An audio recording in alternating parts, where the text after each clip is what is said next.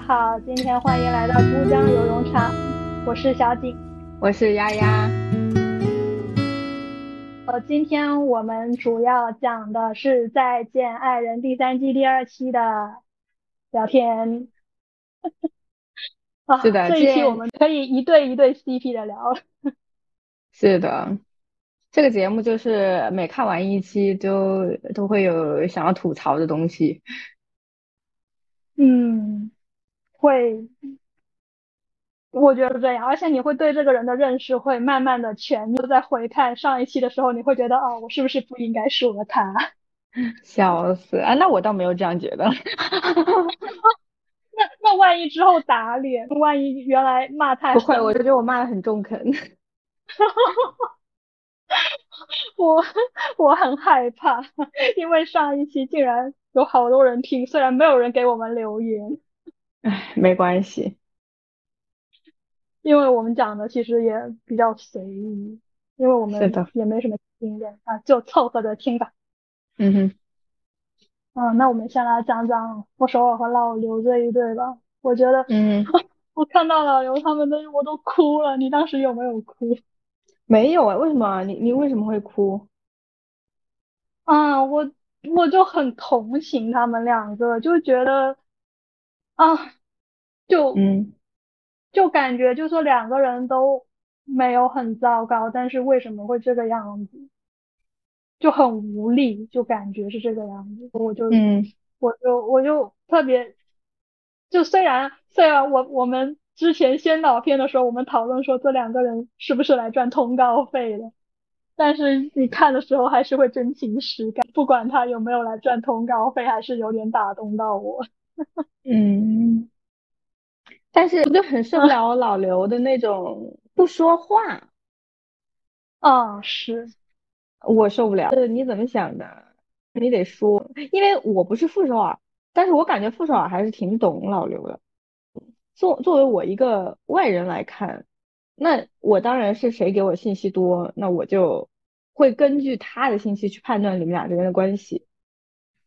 那我我对他们两个这个的理解，我到现在还是那观点，我觉得老刘在惩罚傅首尔，呃，他在用这种无声的。方式去惩罚是吧？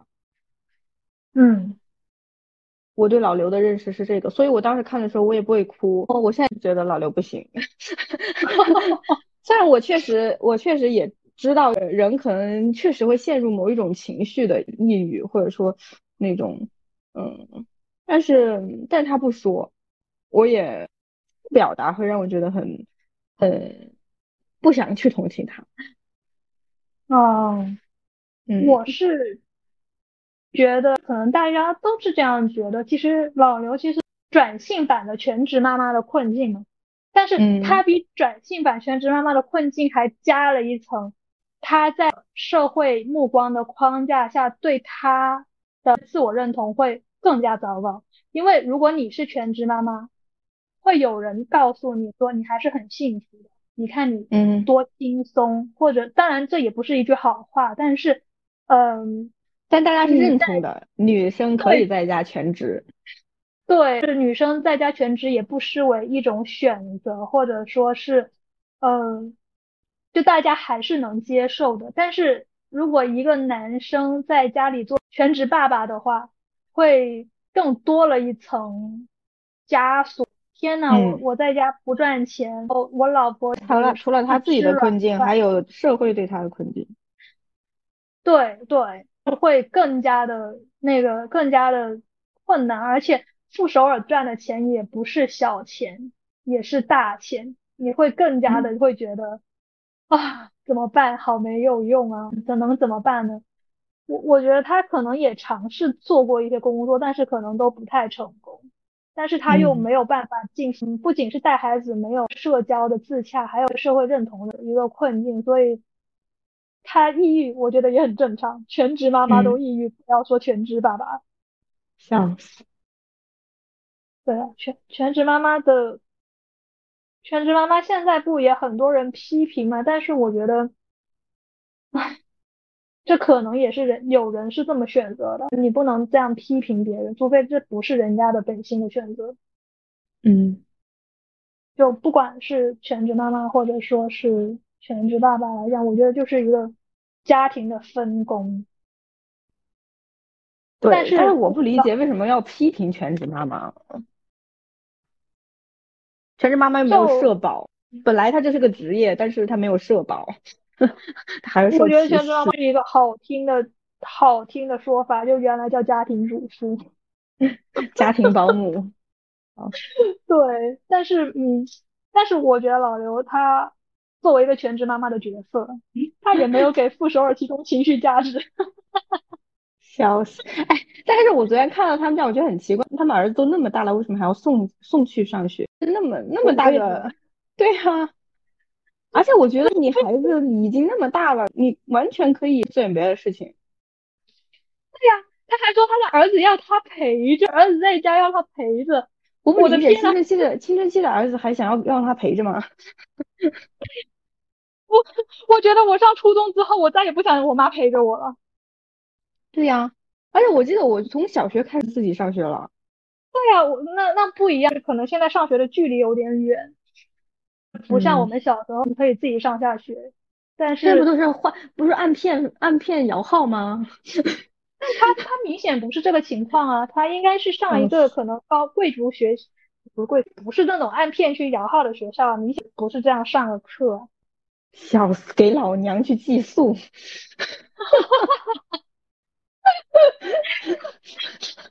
我觉得，即便不寄宿，那他在家里他也要有自己的空间吧？小孩子，你一个爸爸，哎呀，不管谁吧，反正你天天围着他转，我会觉得很奇怪。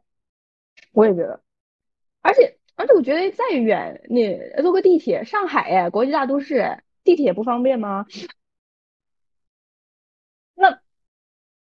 怕小孩子辛苦呗，就你接送，你可能要一个小时，你假设上下地铁的话，可能要一个半小时，那还是不有道理，有道理，对吧？我觉得你的解决方案比较好的，为什么不去寄宿？对呀，而且我觉得像这种就是什么贵族学校，就还蛮建议大家寄宿的呀。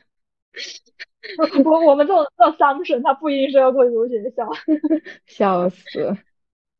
对他可能就是，嗯，反正不太懂他们为什么要把小孩要看着他，反正我们是不太理解，因为我们我搞不清楚他儿子几岁，因为但是看起来很大。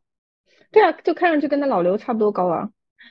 呃，万万一他是个小学六年级的男孩子，但是六年级也还行了吧？对，我觉得嗯也是哈，只要不是一二年级那种。我记得我上小学之后，我都不要我爸妈陪了。对啊，我也我们也是啊，我们家也是。对，放学之后我也不要他们陪，因为他们也没有空陪我。说实话，放学之后我就去同学家玩了。对，笑死，笑死。嗯，好，他他们这两个人真的是，嗯，就这样吧。然后接着说模特夫妇。嗯，就我觉得他们两个没有什么大的问题。嗯，是的，他们两个，我觉得季老师还是很喜欢他的。嗯，是的，还是他就有点怕失去，我感觉。我觉得他们两个叫什么？呃，理解不一样。诗情说，呃，我就想让你看一看，没有你我行不行？但是老王就会，老季就会理，怎么都是老王，老季就会理。老纪就会理解成，我想看看没有你，我会不会过得更好？哦，是，这个他们两个这个这个理理解有问题，是他们那个接收和输入的那个端口有点有点接不上。对，老记，嗯，就觉得自己的理解都是对的呀，自己的呃记忆都是对的。自己的认知都是对的，对，反正还抹不开面儿。人在外面，人家说他的时候，他还要假装自己，呃，我不在意，我笑死。但是我觉得他如果抹不开面儿的话，他应该直接讲事情，以后就少讲一点他的不好，不就结束了吗？这个事情就坦诚。他，嗯，我觉得他就很像上一辈的，就觉得，嗯，然后还有就是大男子主义，觉得自己不能够，嗯，不能够弱示弱，不能够，嗯，不能够那么小气。对对，对自己的枷锁有点深，有有点偶像包袱。对 对对，是。而且我觉得他们家需要一个摄像头拍着厨房，究竟是谁洗了碗？小四，是的，就我他们两个，我我觉得他，我觉得他们两个有点像一般父母跟跟孩子讲孩子你童年发生的事情的时候，你爸讲的和你妈讲的，就是完全是两个版本。嗯，就有点像这种情况，就很正常。是的。就每个人的记忆本身就有偏差，罗生门，罗生门，对啊，大家只会讲对自己有利，或者大家自只会讲自己印象深刻的那个点，但是事情的全部就不是这样的。对，可能他们都有对的部分。对，说季老师可能就特别纠结，说我好委屈啊，我天天洗碗。你我就一次没有看到，你就这么说我，但我我感觉事情那个微信也没有很重啊，大家可能对相同的语言理解语气不太一样。是的，我觉得他们俩沟通的问题，嗯就是一个理解的问题。还有，我觉得事情可能到了叛逆期，他他自我意识觉醒以后，他就会想要都不要，嗯，是会有一点点反抗的那种心态在那里。但是我觉得他俩很相爱，相爱的。但是我觉得事情他有时候讲话会有一点点，他虽然面子上说我觉得说这是我的事情，但是我觉得他感觉还是要要老纪做一个表态，或者说要老纪告告诉老纪我其实是委屈的，但我不说。他们婚礼的那一段，我觉得就是事情他整一个表达，虽然我很辛苦，我包揽了一切，但是我虽然很很郁闷，但是我后来想了一想。我觉得这个事情是我想要的，我会，我就会承受。但是你，但是我觉得如果我是老纪，我会觉得老婆好委屈，我很不对。但是一个类似的事情，谢楠和吴京结婚的这个事情，我就特别有印象。谢楠接受好像非常近距离的采访，讲他们结婚这一段也是类似的情况。那时候吴京也是疯狂拍戏，哦，还那个腿还断了，然后他们这整个婚礼。谢楠就是问吴京有没有档期，有档期你人来一下就好。他人来还瘸了一条腿，笑死。然后呢，就一模一样，但是他们讲述方式完全不一样。就这个事情，我我觉得吴京会更加过分。老婆问你有没有档期，有档期，这个档期空出一天来来参加我们的婚礼，所有事情都是谢楠包办的。但是谢楠表达这一段，他会他是很，我觉得是一个比较开心的一个心态。就是很很开心，然后又很就觉得这一段很好笑，因为吴京断了一条腿。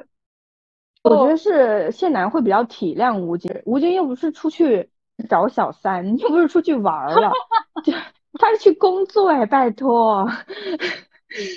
唉，所以他们两个人的心态完全不一样。谢楠是完全能接受这个事情，而且他会把这个事情当成他们生活的共同经历，然后一个很有趣的东西。你你假设吴京在看到这一段的时候，他依然会觉得老婆好辛苦，但是这个这个他也没有很有负担开心的，就是他不会有那种很很怎么说，就是很遗憾。哎呀，我很难形容，有点很难过的情绪。他们心态不一样，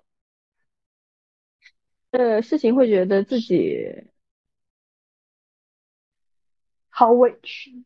我要把这个委屈表达出来，但是我要说这是我自己想要的。他嘴上说我自己想要，但就他内心他就觉得自己跟自己自洽了。对他觉得只是自己跟自己自洽了，但是他并没有觉得这是一件开心的事情。哦，对，嗯，是的，我懂，我懂你说的那种委屈。对，我。听起来就作为一个第三方，或者说我带入他们的另一半的，对啊，像你说的，我也不是去干点别的，在工作，那我也没办法。所以，嗯，如果这个话你后面一直讲都是这个情绪的话，讲到久了会会腻的。就是，嗯，你你现在男的也会觉得很委屈，我又不是出去玩了。对呀，那你为什么要？这样子呢？嗯，我不太不太懂这个事情。虽然我也理解他很委屈，但是我觉得这个方面还是需要他调整的。这个没有办法。是的，我感觉他就像个小孩，真的是个小孩，是像那种跟父母讨价还价一样。啊，是。对吧？然后呃，有了自我意识以后，突然有一天有了自我意识，然后发现哦，原来这爸妈这件事情是在管着我啊，我可以不受他们管。我觉得突然一下自我这这几年自我意识觉醒了以后，然后也有可能最近一些互联网上各种言论，然后包括他身边的朋友，都是那种嗯，可能自我意识比较强的，可能会让他有一个一下物就一下跳到了另外一个极端，以前就很听话，然后然后突然。呃，意识到自己以前的听话可能是不是必须的，然后甚至有可能是被迫的，或者说在无意识下被迫的，就突然有一个很大的反应，我觉得是这。嗯，可能是，我觉得他们两个都需要调整，而且我觉得他们最好以后营业，季老师配一套图，就九宫格，然后 他自己配一套图，然后给网友票选。我觉得这个事情就不用吵，笑死，是没什么好吵的，就不太，就他们两个我们都觉得没什么毛病。对，我觉得他们两个是相爱的，尤其是季老师，我觉得季老师还是蛮爱事情的。对，而且季老师虽然说你用大男子主义形容他，但是我觉得他不是那种不好的那种大。主义，他只是也没有全部，他只是很相信自己的感觉。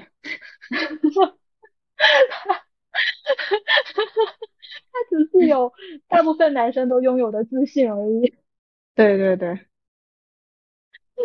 没有批评男生的意思，觉得他会有那种要面子，然后不呃不肯在别人面前展示脆弱的那种特性。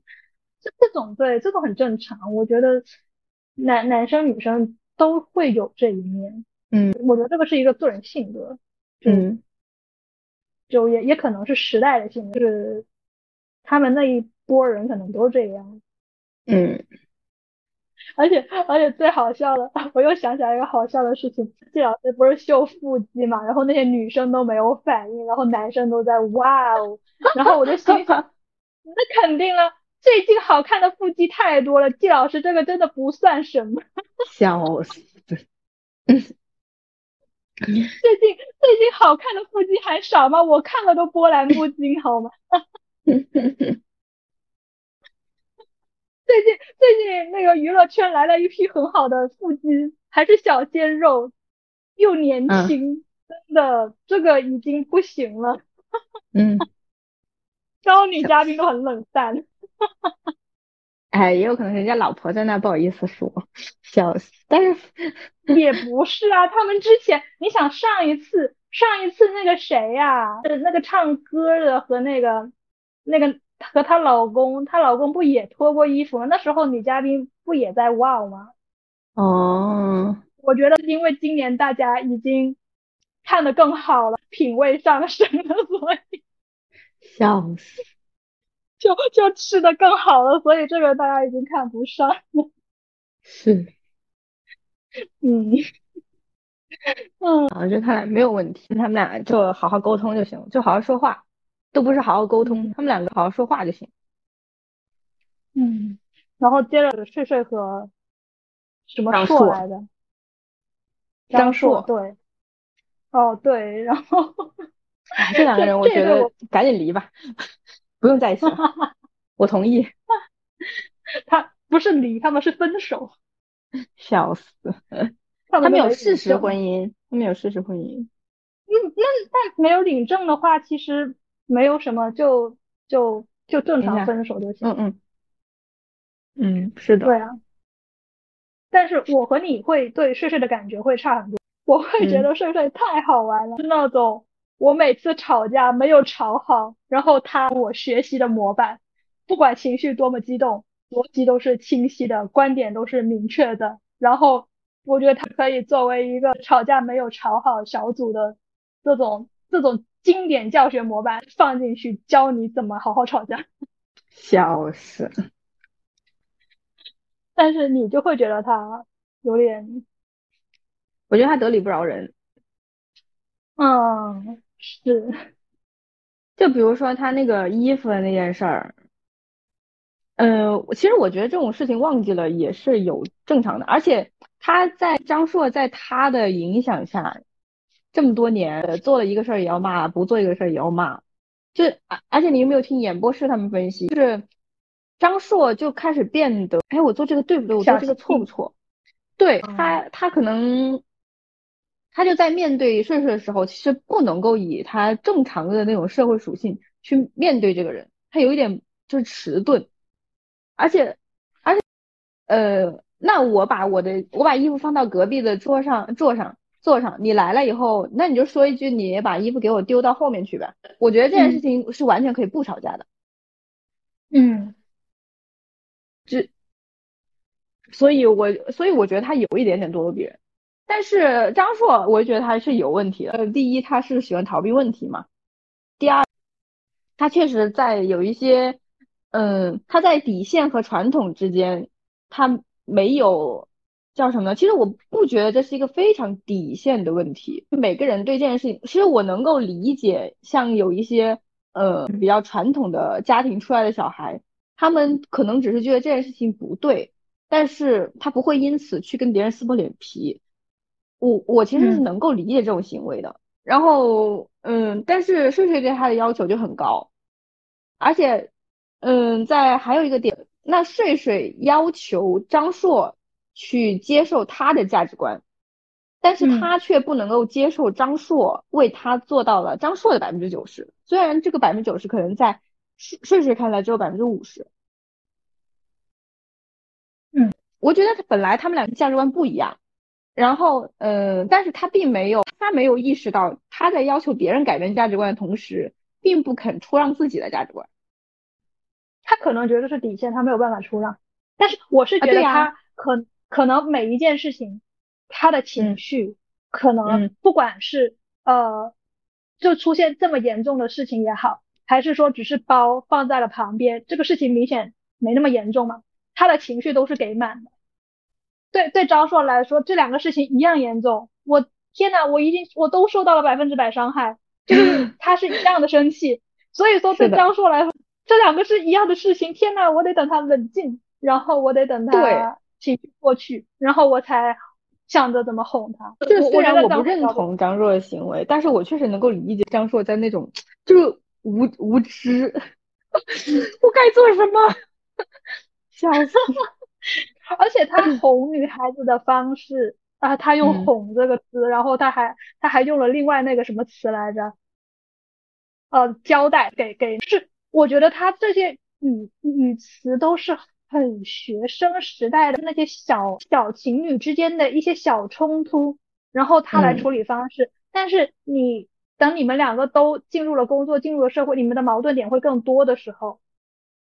你不能用这个方式来处理了，因为这个矛盾不是学生时代那些小事情的矛盾了，它是一个，不论是量级、性质，然后会，它会一个影响很大，然后这个矛盾点会更大的一个事情，你得用更成熟的方式来处理。但是，我觉得他都不知道什么叫成熟，他甚至觉得自己很成熟。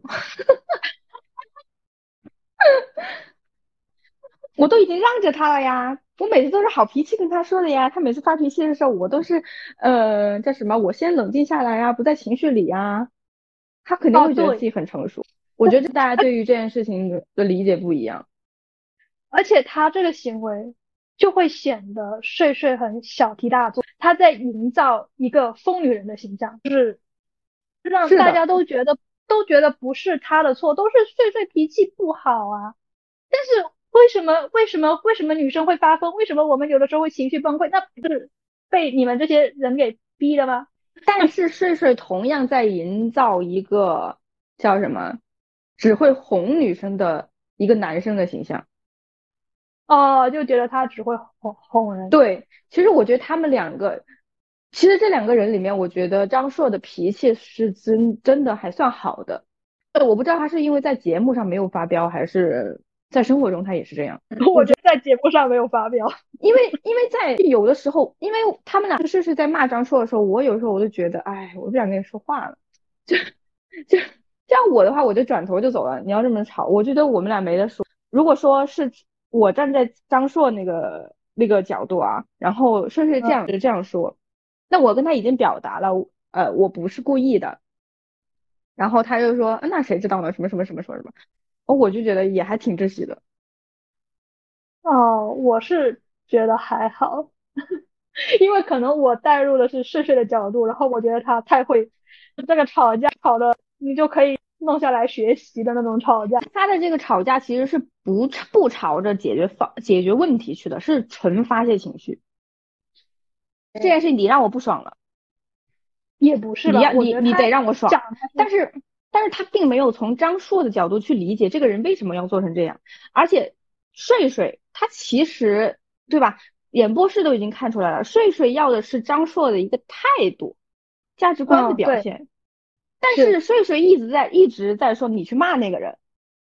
哦，对，其实他要的并不是这个。我觉得睡睡他其实并情绪发泄，确实是情绪发泄。但是睡睡怎么说呢？他说的确实也是他的诉求。我觉得他没有就是。他没有把他的诉求讲成张硕能理解的样子，但是这我觉得不是他的原因，就是不只是他的原因，他们两个，我觉得张是他们两个张硕嗯没有办法沟通的原因。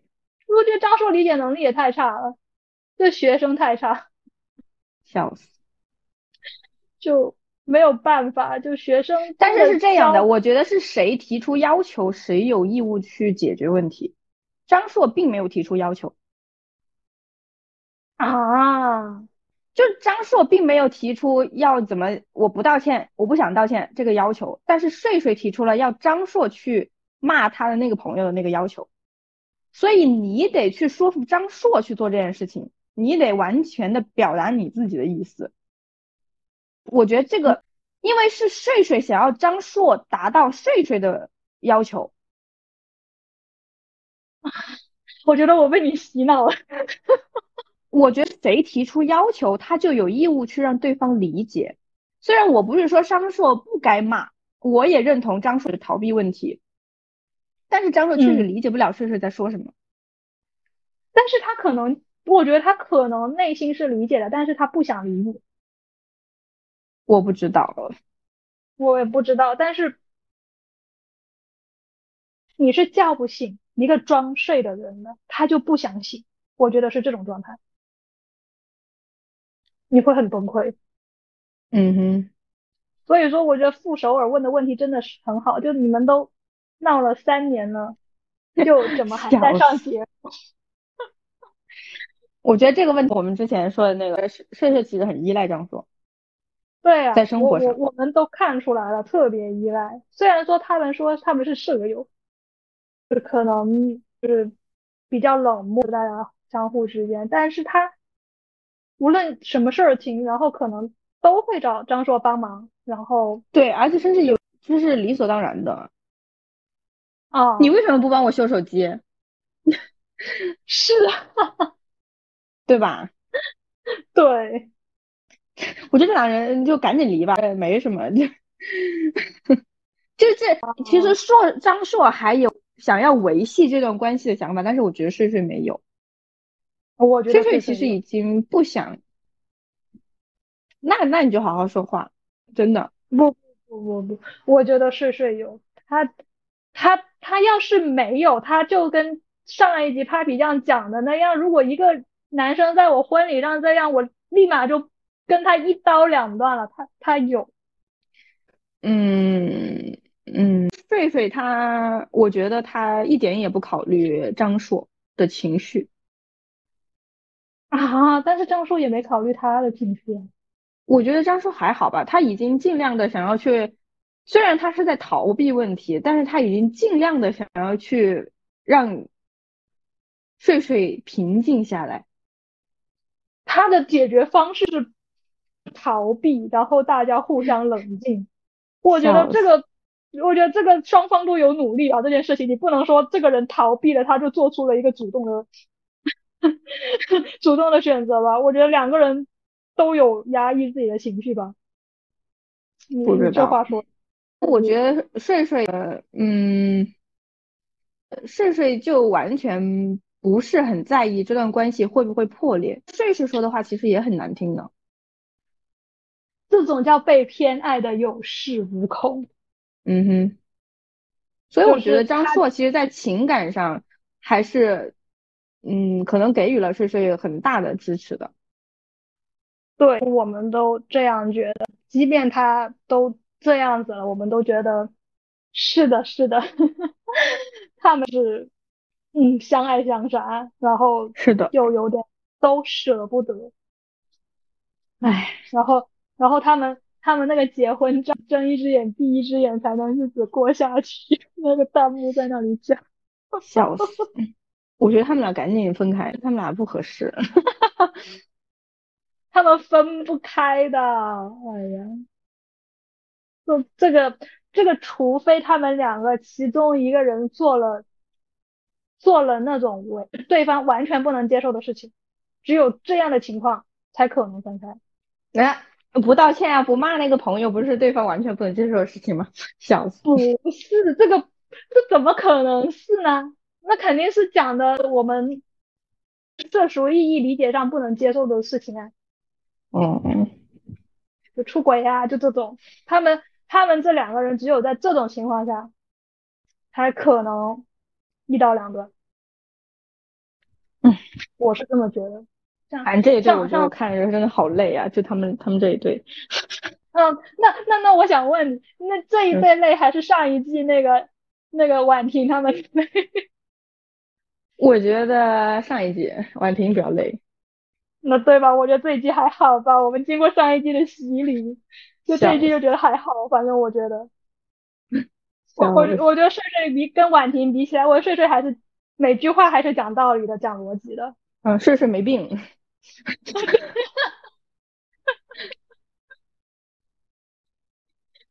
他还是围绕这个事情，把嗯这个事情的起因、经过，我怎么想，我怎么觉得你讲的逻辑清晰，又言辞嗯犀利，观观点清楚，不受情绪控制。是，不不不像上一季这么这么不知道他在讲什么。张婉婷那是叫什么？那个要要折磨宋宁峰。他们现在很好啊，他们他们来，他们他们来这个节目其实来来赚钱的。笑，他们是来做家庭治疗的吧？哦，对，这这个讲的可能好听一点。笑死！不不过我觉得芒果这个节目来的夫妻有这种呃商业上的目的，我觉得也是很正常的，因为嗯人家为什么要袒露自己这种这么私密的部分呢？是嗯是的，你那我觉得没有一点点这种呃这种目的的话，我觉得也不合适。我觉得我觉得这个事情是很能理解的，不能用这个这个这个东西去 去说人家。哎，我跟你说，这你你有没有发现这一季他们那个小卡片都不敢全拍了，怕被网友扒下来看他们真正在写什么？哦，上一季没有一模一样是吗？没，对呀，上一次被网友发现有些词进行了修改。笑死！